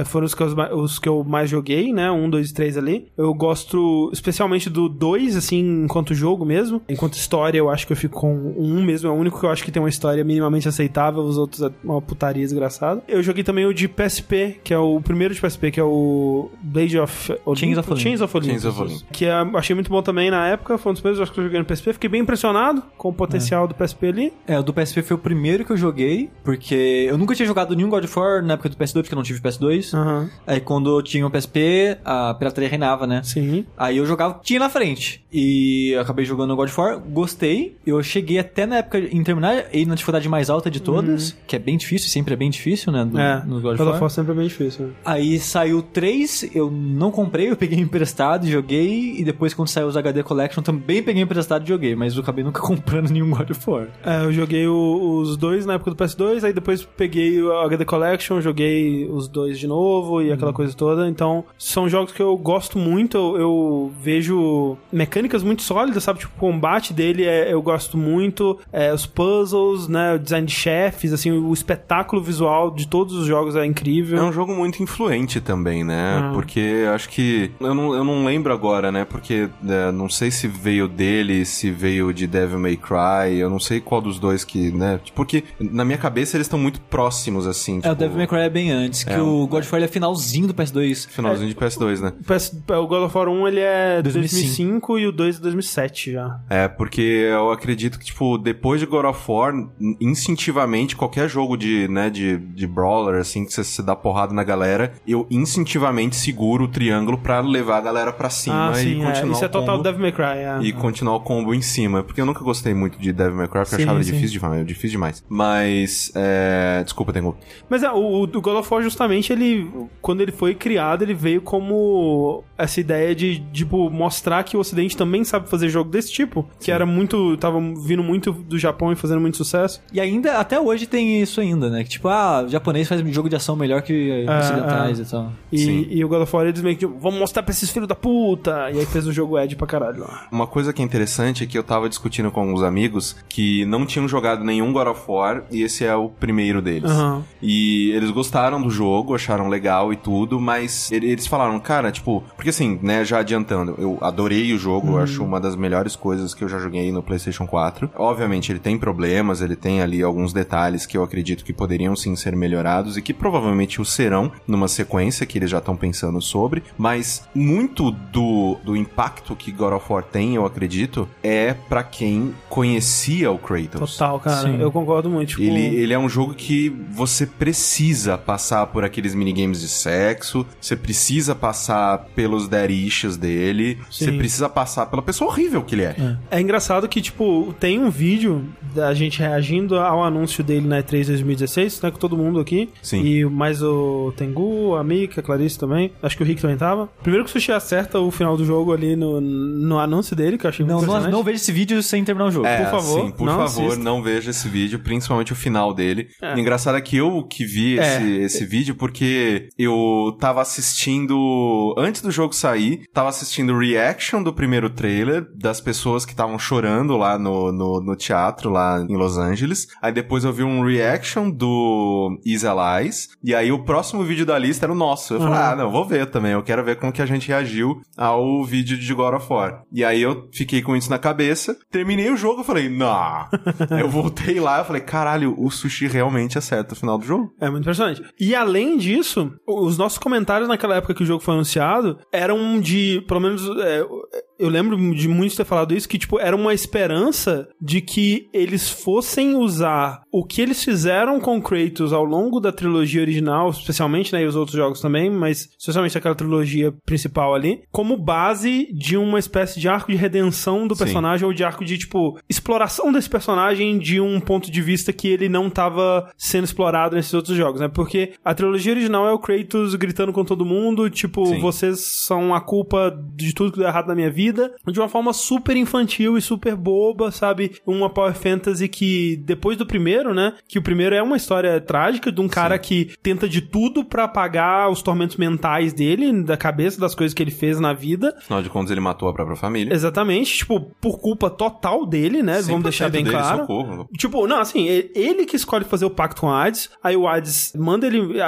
a- a- atacar a vila da família, aí tem um oráculo que fala com ele, ou se eu fosse você não atacava não, ele fala, foda-se, aí ele vai lá e mata a família, tipo, totalmente culpa dele, ele teve o- o- várias etapas onde ele podia ter evitado isso, mas é uma história super trágica, porque esse cara, lidando com o peso disso, tentando encontrar uma forma mágica de, de apagar isso da vida dele, não consegue, ele tenta se matar, e ele nem isso ele consegue, né, e aí Sim. termina de uma forma super triste o jogo. E os outros jogos são só uma Power Fantasy ignorando tudo isso, sabe? Esse arco que ele passa pelo primeiro jogo. Esse novo, desde que ele foi anunciado, ele parecia que ele tava querendo abordar isso, né? Abordar, tipo, ok, mas vamos tentar explorar esse personagem de uma forma mais madura, assim, digamos. Ele fez exatamente isso, tipo, tinha, eu tinha muito medo de eles só estarem dando a entender que seria isso, mas no fundo não ia ser e tal. Mas foi isso, né? A gente já bate nessa tecla há muito tempo, mas nós somos a geração que melhor acompanhou o desenvolvimento dos games da mesma maneira, porque os games eles foram amadurecendo na mesma maneira que a gente É, foi. é, sim. Hoje nós somos adultos, nós estamos acompanhando a, a- a- nós somos jovens adultos. Sim, tipo, né? a gente. Nenhum de nós três tem filho, mas a gente já tá na idade de ter, basicamente, Sim. sabe? Então nós somos jovens adultos, eu acredito que os videogames agora estão passando pela fase jovens adultos. é, é bem isso, é. E quando nós éramos adolescentes, os vi- os videogames estavam na adolescência deles. Porque é só ver, sei lá, tipo, God of War, eu lembro que, cara, pra mim tinha que ser Power Fan- Fan- Fantasy mesmo. Ah. E, tipo, é, o Kratos tem que ser maior que a vida mesmo, e bate em todo mundo, come as mulheres todas, é isso Ah. aí. Só que com o tempo, né, você vai amadurecendo, você vai adquirindo uma visão de mundo um pouco menos, né? Tipo, tudo é festa e tal. E o fato desse jogo, o ponto principal dele ser um jogo sobre paternidade e sobre a relação entre o Kratos e o Atreus, e eles terem dado até uma mutada no mundo ao redor, porque Aham. o, o Cory Barlog, é, o diretor do jogo, ele fala em entrevistas que o jogo ele tava muito cheio de coisa. Tinha muito um deus e muita coisa É. e muita, é, muitos acontecimentos e é, pessoas que você se relacionava e tal. E ele falou, não, gente, corta tudo isso. É, tipo, o. o- Especialmente o 2 e o 3, ele é muito um parque de diversões pela mitologia grega, né? Então, tipo, você vai passar por todos os lugares. Ah, a gente vai passar pelo Kraken. Ah, a gente vai passar pela Medusa. Ah, a gente agora vai passar pelo Teseu. A gente vai passar agora pelo Hércules. A gente vai passar agora pelo Zeus, pelo Hades. Tipo, cada fase era um, um parque de diversões, Sim. né? Um, um lugar ali do, do, do passeio da, da mitologia grega. E esse, tipo, ele tem bastante, né, de mitologia nórdica, mas é mais em volta, né? Tipo, é mais é, o que é contado pra você É construção você... de mundo construção muito de mais mundo, do é. que, tipo, e, e isso pra mim é muito,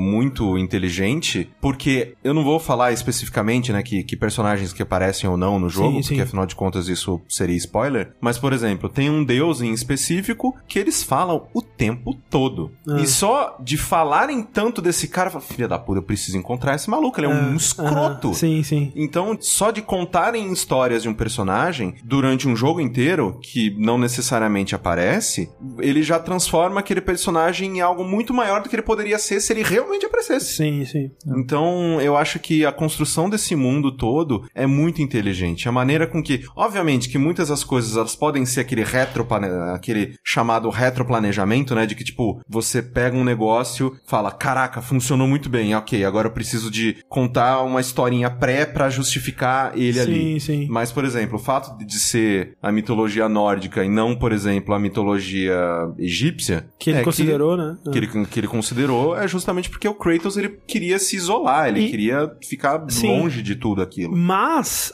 por exemplo, o God of War, a trilogia original, ela não funcionaria da forma como é feito em outra mitologia. Ela precisa ser a mitologia grega pra várias coisas ali fazerem sentido e funcionar dentro da história que eles estão fazendo. Esse jogo, com algumas alterações, ele funcionaria em outra mitologia. Porque o foco não é a mitologia, é a história do, do pai e filho ali, a história do Kratos e do Atreus. E, e falando sobre o grupo, né? O Corraine falou: ah, você ouve o cara, o cara é mais escroto. Você diz isso, mas o Kratos era pior. Era pior, É, o era bem Kratos pior. era bem pior, E, e, tipo assim, muita gente falando, ah, é um arco de redenção. Não. O Kratos, ele. Eu comecei o jogo achando o Kratos escroto, terminei o jogo achando o Kratos escroto. E, e eu, cara, eu fiquei muito feliz com isso, porque em vários momentos eu tava com medo, tipo, cara, não me peça pra ter simpatia pelo Kratos, não me peça pra ter simpatia pelo Kratos, que, tipo, não consigo, impossível. Não vai ter como. Ele E pode tem salvar um, um exército de coelhinhos da atropelamento ali, que eu vou. Cara, o Kratos é escroto. E o jogo, ele, de modo geral, ele não pede pra você ter essa empatia. E o Hum. Kratos, ele, eventualmente, ele entende que ele não merece essa, simpatia e essa redenção. Não sei se foi essa interpretação que você teve também. Obviamente que houve momentos no jogo em que eu torci pelo Kratos, em que eu, Sim, né, tipo... porque o sucesso do Kratos era bom para outras coisas, Exato. digamos. É estranho assim, porque eu lembro do Kratos ser um puta escroto, mas sabe que é- é- o Kratos é como se fosse um tio bêbado, que ele aparece só no Réveillon, e aí ele faz umas merda muito zoada no Réveillon, só que aí você tem o ano inteiro de só, puta, ele é escroto, mas tem umas piadas boas dele, né? Tem uns negócios assim, você minimiza o quão escroto ele era, porque, tipo, faz tanto tempo do último God of War, no caso eu joguei o Ascension, né?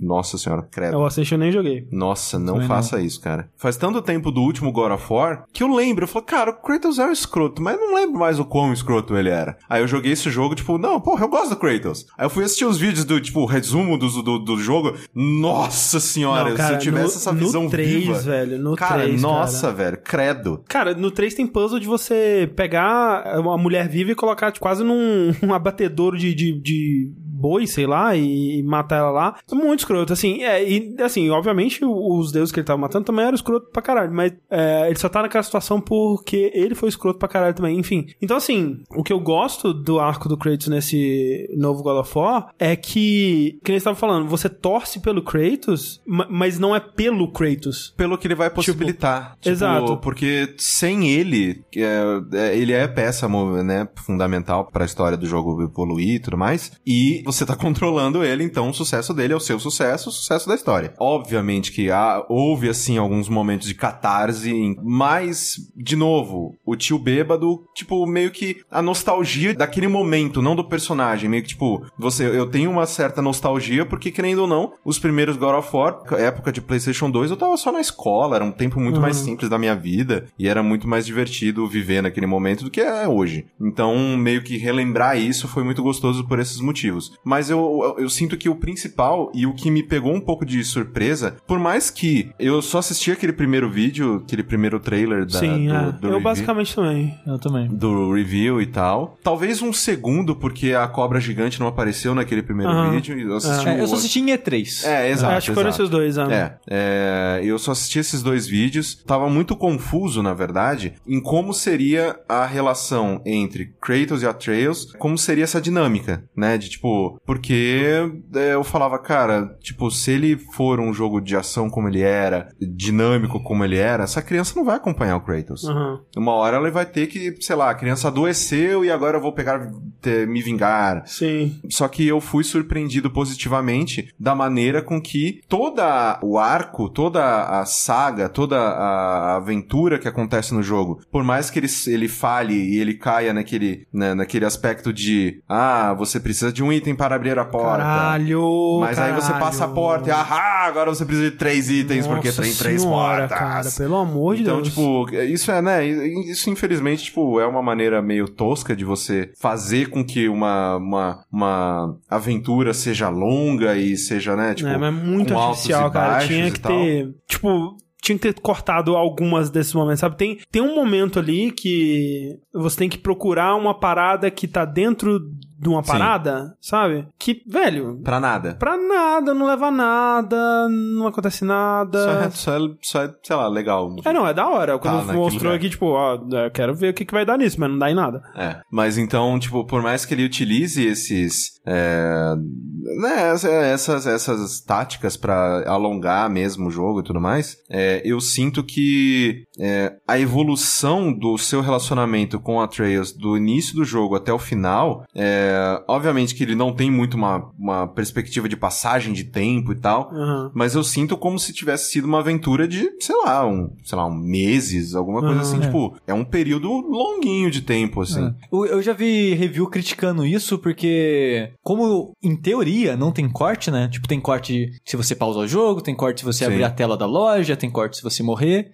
Mas as cutscenes não tem corte, né? Aquela parada da câmera fixa lá que tu tá falando em todo lugar. É, como não tem corte, em teoria é um dia só. Sim. Aí eu já vi gente criticando isso, que tipo, ah, o jogo se passa em um dia e tem uma evolução de anos do- de relação dos dois personagens. É, não, é assim, é, obviamente É, que assim, isso da- vai da, da percepção de cada um, assim, tipo, o jogo não precisa mostrar, e aí Kratos dormiu, e aí Kratos comeu, porque, tipo, foda-se, whatever. Pra mim, dá essa sensação de, tipo, de um relacionamento entre dois estranhos que vão e se conhecem e se entendem e desentendem num período de um tempo específico, e que no final, eles ambos são personagens muito mais interessantes do que quando eles começaram. Sim, sim, Sim. com certeza. Até o Kratos, sendo o lixo humano que ele é, no caso, o lixo Deus, ele chega no final como um personagem personagem mais interessante que não mudou a minha, a minha visão geral dele, mas eu fico muito feliz que ele passou por esse processo. O, eu tava esperando não ligar pro menino durante o jogo e o cara, eu adorei o Atreus. Ele é muito bom. Ele é muito bom. O Kratos sozinho é chato. A criança sozinha provavelmente seria chata. Os dois juntos têm uma dinâmica interessante entre si. Sim. As side missions do jogo, eu são poucos, são acho que sei lá 14 só, mas eu acho todas elas, ou quase todas elas, legais de fazer, porque sempre tem uma anedota acontecendo. Sim, Sempre, sempre alguma- é uma alusão ao passado do Kratos, ou uma Sim. alusão ao relacionamento de pai e filho entre eles. Ou alguma coisa que ele tá querendo ensinar o É, Atreus. é algum aprendizado pra eles ou pras pessoas com quem ele tá interagindo, né? Sim. Não é tão óbvio assim, às vezes é até legal de acompanhar a história. Tipo, tem um que é bonitinha que, tipo, Kratos nunca quer ajudar ninguém, né? Que ele é um escroto do caralho. Quem convence a fazer a side quest é o menino. Tipo, ah, Sim. não, vamos ajudar, vamos fazer isso, aventura. E o Kratos, ah, tá bom então. É... Ele é a criança gritando McDonald's, McDonald's, McDonald's. E tem uma side quest que o Kratos aceita. Sim. Aí o Atreus, peraí, você aceitou essa sem reclamar? Por quê? Ele, não, seu treinamento é importante, você tem que treinar, né? Enfrentar os bichos. Aí passou um tempinho, o menino, não, a gente mata bicho o tempo todo, não é isso que você quer, não. Fala, fala a sua verdadeira intenção. Ele fala, ah, não, porque aquela pessoa, ela é uma pessoa assim, assim, assado, e os valores que ela passa são valores que eu gostaria que você aprendesse. Sim. Aí você vai aprendendo um pouco mais sobre o Kratos e, e a evolução do menino e tal. É. Tem momentos legais, assim, no, no jogo. E é, e é legal que, tipo, eu fiz um, um vídeo falando sobre alguns desses temas que eu achei legais, assim, e como que o que o jogo tá abordando acaba refletindo um pouco também no desenvolvimento do próprio jogo, sabe? E das pessoas envolvidas nele, porque o que é importante dessa jornada do Kratos pra mim é que ela não seja sobre o Kratos, e no fim das contas, como o Sushi disse, ela é sobre o Atreus, né? Ela é sobre o Kratos ensinar ao Atreus o máximo possível pra ele ser o mais diferente possível do Kratos, porque Sim. logo no começo, né, e na, na primeira interação que os dois têm juntos, dá pra ver muito claramente que o Atreus, ele, se deixar, ele, ele pode ser o próximo Kratos, sabe? Que ele tem um ataque de fúria e ele não consegue controlar as emoções, né? E o Kratos, tipo, cara, esse menino vai virar e eu e isso é a, a coisa que não pode acontecer, sabe? Então, a saga do Kratos é, de alguma forma, quebrar esse ciclo, né? Que tem acontecido, tipo, desde muito antes, né? Tipo, o Cronos é, Matou os filhos. Matou os filhos, o, o Zeus prisionou o Cronos, o Kratos matou os Zeus, e tipo, se ev- o Atreus iria matar o, o, o Kratos, né, de alguma forma. Sim. Ele tem que quebrar esse ciclo de alguma forma, ele tem que parar de passar isso pra frente, sabe? Essa herança familiar dele, digamos assim. E isso é, é muito legal, cara. E é, é muito legal como isso reflete pro jogo também, né? Que, tipo, a gente tem que parar de passar esses valores que o Kratos ensinou pro mundo, né? Tipo, Kratos é um personagem muito influente, né? E, o- e God of War é um jogo muito influente. Tipo, só você ver o, o que que é o Prince of Persia Sands of Time, o que que é Prince of Persia Warrior Within, cara. Prince of Persia Warrior Within é Prince of Persia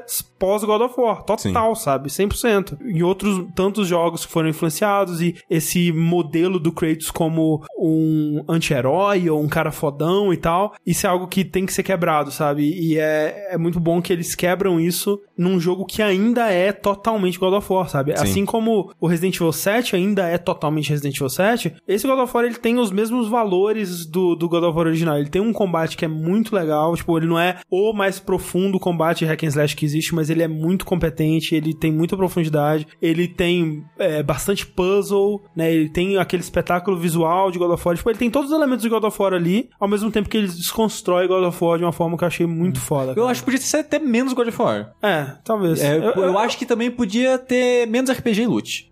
RPG e loot eu também acho que É, podia ter isso menos. aí é meio que. Nossa, tinha horas ali que eu tem- via. Cara, tem, pra que, que eu tenho tanta armadura e. E, cara, toda vez que você equipa uma peça nova de armadura, você tem que voltar nos seus amuletos lá, na runa, runas, sei lá. Caraca. E assim, e a interface desse jogo, pelo amor de Deus. É Destiny. É, muito Culpa de Destiny. cara. É muito ruimzinha a interface desse jogo. Mas uma coisa que é interessante é que, sei lá, a gente tá há alguns, né, uns muitos minutos falando sobre God of War, e só agora que você tocou na parte de gameplay, na Aham, parte de, aham. tipo, na, na parte do que, que é o jogo mesmo. Deixa muito claro pra quem tá nos ouvindo nesse momento o quão importante tudo isso, né, nessa questão da temática, da mudança de mitologia, da, da mudança do Kratos, não mudança, mas uma transição do Kratos de um personagem de um lugar pro outro, a importância do Atreus, que nem você acabou de dizer, God of War é um jogo muito influente, é um jogo que as pessoas têm muita saudade, muita veneração, impactante, é. muito impactante. Agora já saíram números e é o exclusivo do PlayStation 4 que, que vendeu mais rápido de todos Sim. os tempos, É assim, vendeu 3.4 milhões em 3 dias. em três Caralho. dias, assim, tipo, uma, uma marca absurda. Isso é muito louco. Depois do Ascension, pra mim, God of War era meio tipo, foda-se, tá ligado? Não, todo ele, mundo, ele tava acho. total, é. E inclusive foi por esse, essa recepção que eles decidiram dessa chacoalhada no, no, no Fórmula. né? E isso, é, é, pra mim, é muito. Cara, que. que é, é, é uma- é meio que, tipo, aqueles. É, dá aquele ar de esperança com um Total, monte de, é. de jogo que, sei lá, que era meio ruim e que eles transformaram de tal maneira que hoje em dia, tipo, God of War se transformou num jogo que. Não, eu. A, a- Ah, continuação. sim. Quando? Quando que vai sair? Exato. Vai sair a Não. continuação? E a gente tem visto muitos jogos dele, tipo, o Wolfenstein fez isso, Sim. Doom fez isso, o, o próprio. é, é, Resident Evil fez isso, né? Até se for pensar, tipo, Uncharted, sabe? Uncharted era uma franquia que pra mim já tava, cara, morta em terra, vai. E aí eles conseguiram colocar mais um jogo ainda que é totalmente indispensável pra mim uh, atualmente. Vocês E- estavam falando da influência do God of War. Eu queria que essa série, eu, eu queria que esse novo jogo fosse influente no sentido de não ter medo de arriscar, sabe? Sim. Porque essa série, esse jogo arriscou bastante coisa, sabe? Sim. É, a mudança de jogabilidade, de câmera. E, é meio que tipo que nem você falou, tem muita coisa de God of War, mas ele tá reinventado, sabe? Ele tá É. bem diferente ainda. Sim. Mesmo igual, ele tá bem diferente do que era. E eu queria que as empresas tivessem mais coragem de fazer isso, sabe? Sim, eu queria eu- que ele fosse um bom exemplo de, cara, não- não precisa. É só fazer um bom jogo, sabe? É, tipo, faça, faça um, um, um jogo fazendo coisas diferentes, sabe? Arriscando com coisas que você não arriscou no passado, sabe? E É, é, é muito bom porque dá essa esperança de novas franquias se reinventando. Melhor machado da história dos videogames? Bom machado. Bom Machado. Cara, eu fiquei impressionado do primeiro momento até o último. O quão detalhista, o quão carinhoso com detalhes as, as pessoas envolvidas nesse projeto eram. É tão gostoso chamar aquele, aquele machado de volta. É, até o, o- a maneira de.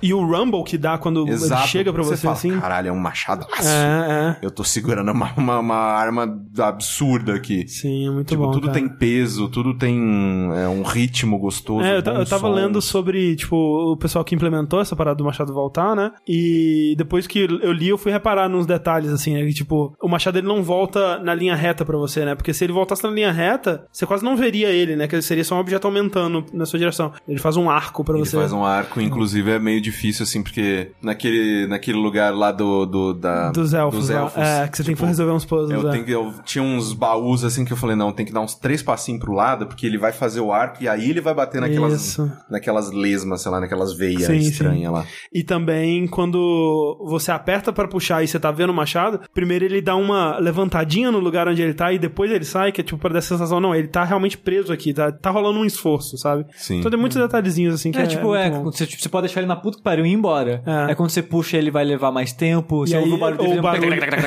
muito bom, cara. Muito bom. Esse God of War, ele tem a melhor história, ele tem o melhor jogabilidade, ele tem o melhor todos os aspectos, assim. Assim, é, chefe, eu ainda acho que, e essa coisa do espetáculo visual, eu acho que os outros jogos da série ainda ganham, porque Ah, faz coisas muito maiores. Exato, a escala deles é, é ridiculamente maior, mas o que ele consegue fazer aqui, com o contexto que ele dá dentro do- dos chefes que ele, que ele te propõe, é muito bom, cara. E Sim. ainda E- e- assim ele consegue manter essa coisa do, do, do espetáculo visual absurdo, sabe? Tipo, a serpente, né? Sim. O, Jormungandr lá. É, cara, é maravilhoso. Tipo, você olha, tipo, você olha pra montanha, assim, você vê ele lá, assim, em todo lugar que você tá no jogo. É É, muito engraçado foda. que tem uma horinha que ele fica com a cabecinha assim, tipo, É. levantadinha. E você, tipo, você tá Fica olhando pra você, né? Você tá olhando pro cenário você, caralho, essa porra dessa cobra me olhando. É muito bom, cara. Cacete, que susto. Eu recomendo demais God of War. Assim, se você tem um PlayStation 4 ou tem acesso a um PlayStation 4. Mesmo se você não tiver jogado os jogos anteriores, mas eu acho que faz diferença.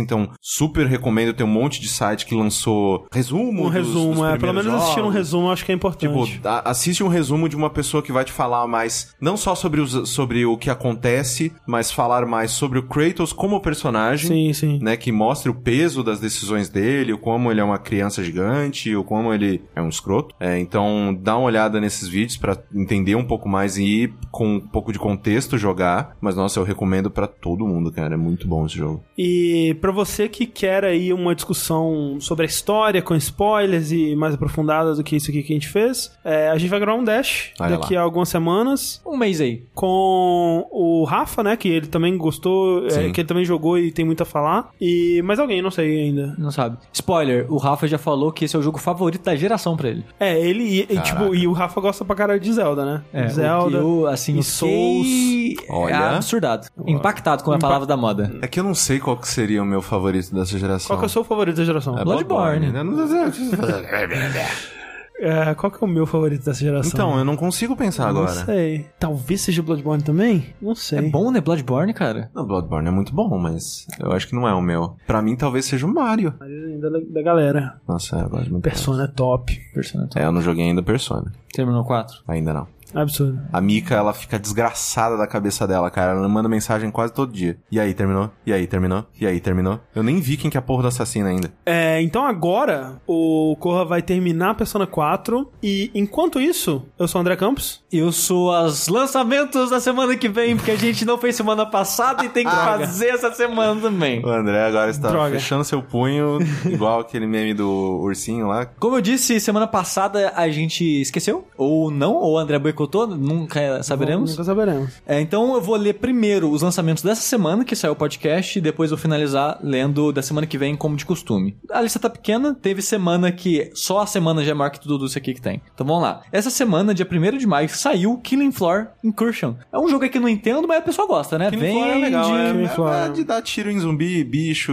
diferentes. tipo, Co-op, com- né, com provavelmente, amigos, é. é. Eu lembro quando anunciaram na E3, o pessoal comemorou. Eu, É, Killing gente, Floor é legal. Ah, tem gente que gosta, né? Copzinho da que loucura, né? Copy da, da galera. É. Um outro jogo aí que é peculiar, esse não é pra mim, mas eu consigo ver mais porque as pessoas gostam tanto, que é o Total War. Sim. No caso, a nova série Saga. Não sei por que eles colocaram esse Total subtítulo. War Saga? É. Total War Saga, dois pontos, Thrones of Britannia. Olha aí, parece baseado em história real. 3 de maio, os dois pra PC, né? O Killing Floor e o Total War Saga, os dois pra PC. Aí dia 4 de maio, o jogo que eu vou passar vontade por um bom tempo, que é o Donkey Kong Country Tropical Freeze. Que eu não vou comprar porque é 300 reais aí, né? Pelo amor de Deus. Nossa, cara. Ó, é, vamos desbloquear a Switch, Su- Sushi? Ó, só queria dizer que o barbudo lá tá preso e o dólar não para de subir. Falaram que Mentiram iam pra resolver mim. todos os problemas. Mentiram pra mim. E faz muito tempo que eu não compro jogo pra Switch. Entrei no Savecoin, Savecoin mudou, né? Tá repa- Repaginou em vários sentidos e tal. Tem trailer. Agora Tem eles trailer. colocaram o trailer nas pagininhas. Aí tá eu descobri bonito. uma coisa muito triste. A África do Sul não é mais o paraíso do Não. Switch.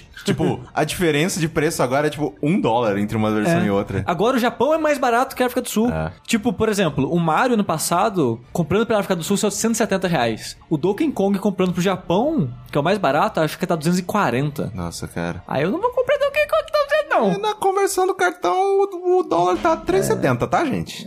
Para de Socorro. comprar dólar, ok? Socorro. Esses três então, são os lançamentos da semana atual. Da semana que vem sai Desgaia 5 Complete. Hã. Dia 7 de maio pra PC. Quem gosta de Desgaia aí tem um, a versão de, do 5 pra PC. Pra dar golpe com 99999999999 É, de você é grande pra caralho, gente. Vocês gostam, parabéns aí quem gosta e joga Eu tudo. gosto do pinguim de cachecol. É. Pinguim Quem, de quem, cachecol. quem falou isso? Acho que foi o. O Gil, que falou que tem. Estourou o relógio do Desgaia. Nossa Sim. senhora, socorro. Que ele falou que jogou todos os dias, pelo menos um pouco, durante anos da vida dele. Caralho. É. Aí ele colocou todos os personagens no máximo e estourou o relógio do jogo. Tá ótimo. É, É, isso tipo, aí. a gente reclama das pessoas que compram um jogo e o único disco que sai e entra é FIFA. É, Tem gente que deve fazer isso com Desgaia. com certeza. Assim, cara, eu, eu não consigo porque que nem eu acho. Acho muito grind, mas eu acho interessante a, várias ideias de Acho ele meio combos e difícil tal. também. Eu já tentei jogar várias vezes, eu achei ele difícil. Mas é, é, se você gosta, tá aí. E também já deve saber. Quem gosta já deve saber que vai sair a versão complete do 1 pra Switch. Sim, é verdade. Vai ser um Ah. remake do Desgaia 1 pra Switch. Olha aí, que Então. O primeiro ele tinha um, um humor bem legal, eu gostava dele. Eu, eu- foi o que mais joguei, assim, e foi bem pouquinho. Mas não. Aí semana que vem, outro jogo que eu queria gostar, mas o primeiro não me pegou tanto assim, que é o Pillars of Eternity 2, Deadfire. Ah, sim. Ah, sim, É, pode Porque eu gostei dos personagens, gostei da história até onde joguei, mas o combate. Pillars of Eternity é tipo Diablo, ele é tipo... É, Baldur's Tactics, Gate. Baldur's Gate, isso. É. Ele é o sucessor espiritual do Baldur's Gate. É dia 8 de maio pra PC também. Tudo PC hoje. Tudo PC hoje. E Tacoma, dia 8 de maio pra PS4. Olha aí quem diria. Quem diria? Nossa tradução vai estar aí no PS4 também. Exatamente. Queria dizer que rolou a oportunidade. Na verdade, não rolou a oportunidade, não. Steve, Ga- ah, Steve Corraino, nosso brother, Brother, opa, tá aqui. bro- brodinho, ele mandou um e-mail falando: Ô, vocês querem traduzir aí os comentários, né? A versão do diretor que vai ter agora no, no jogo aí, no negócio? Aí a gente falou: Quero, manda pra nós. Aí quando ele mandou de novo, falou: Ops, a empresa de tradução já mandou outra pessoa traduzir. Aí eu fiquei bem triste. Mas então, assim, joga o jogo com a nossa tradução, mas aí boicota a tradução da. É, dos fala que só vai ver se for a gente. Isso. Se, se Coitado do outro tradutor. Mentira, é legal. Tacoma, recomendo. Tem um, um dash sobre. E enquanto você não joga Tacoma e o Corraine não termina Persona 4, eu sou o André Campos Eu sou o Dorti. E eu sou o Caio Corraine. e até a próxima. Hello. Tchau! If you don't